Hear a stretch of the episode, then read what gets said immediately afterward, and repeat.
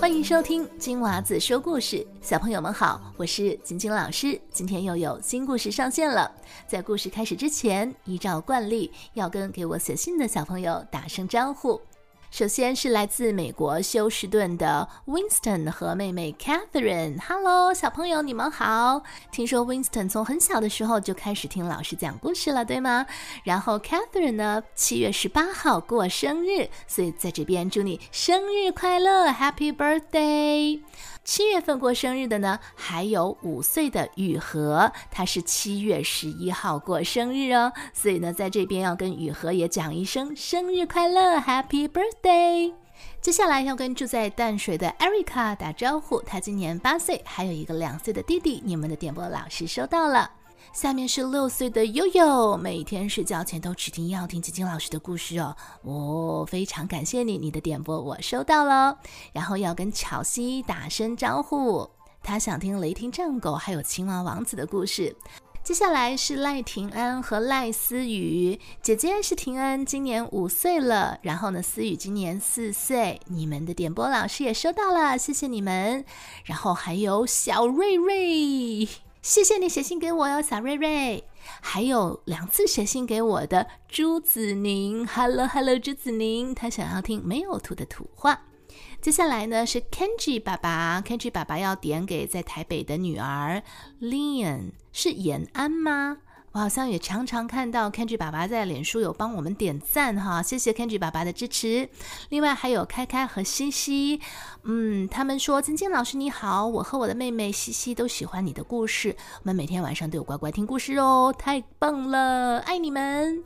另外呢，我们有曾延恩和曾晴恩啊，应该是家长哦。妈妈写信给我说：“晶晶老师你好，小朋友想知道你几岁了，还有你最喜欢的水果哦。”老师的年纪呢，就是永远二十一岁。我最喜欢吃的水果是西瓜。好，那如果还没有听到自己名字的小朋友呢，不用担心，老师有收到你们的来信，会在每一次的故事开始之前跟大家打招呼的。那我等你写信给我哟。还有要记得在苹果播客或者是 Spotify 上面给老师五颗星。五颗星的好评哦！今天的故事有两则跟车车相关的，也是由我们的小朋友所点播的。究竟是谁点播的呢？我又要将故事送给谁呢？马上告诉你。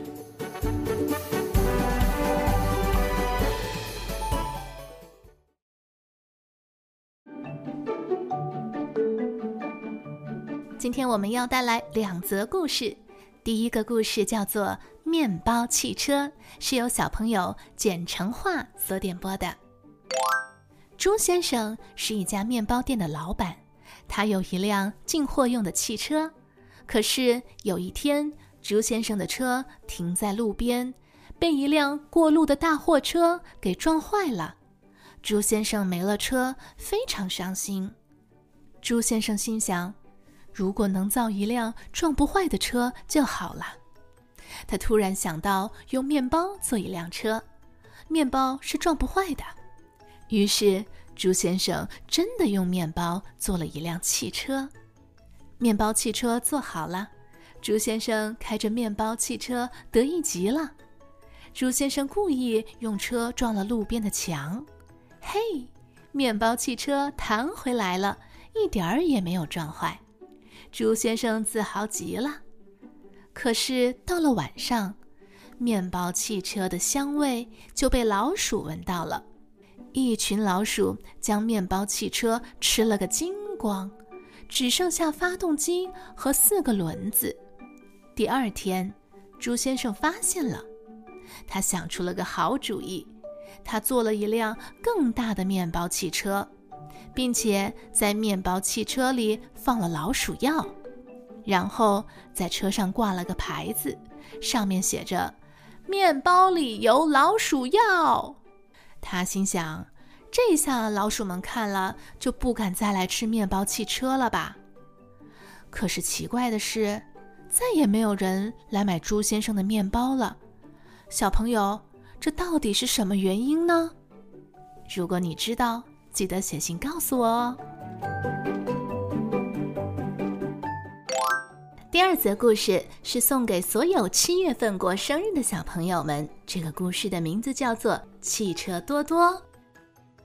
汽车学校开学了，一辆辆小汽车走进了汽车学校。一辆名叫多多的小汽车，它最不听话。人家在学校里学习开车、停车、左转弯，它就是不好好学习。老师让大家靠右边走。多多却在路当中开快车道抢先，大家练习转弯。老师说：“转弯要慢一点哦。”多多一个急转弯，差点撞到了学校的墙壁。老师对他说：“多多要注意呀，不然会闯祸的。”有一天，多多偷偷地溜出了学校，他看见了一辆电车，电车开得非常快。多多也不示弱，马上就追了上去，渐渐地超过了电车。多多十分得意，并没有留意周围的环境。由于他还没有完全掌握技巧，于是就撞上了隔壁的大卡车。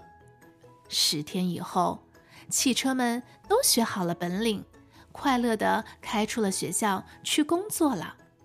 只有多多还在医院里，他叹着气说。唉，不听话真的是不好。老师和同学们都来看他了。后来多多的病好了，他回到了汽车学校，认认真真的学习了起来。左转弯，右转弯。十天过去了，多多毕业了，在马路上欢乐的开着。他现在才知道，要是第一次学习没有偷懒。认认真真就可以早点儿跟朋友出来玩了。这个就是汽车多多的故事。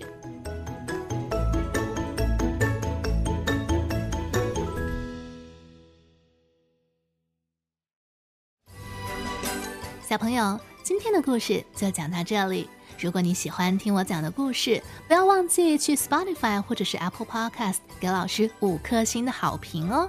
如果你也想点播故事，可以去到我的网站或者脸书给我写留言，网址就在我们节目的叙述栏当中。那我等你写信给我哟。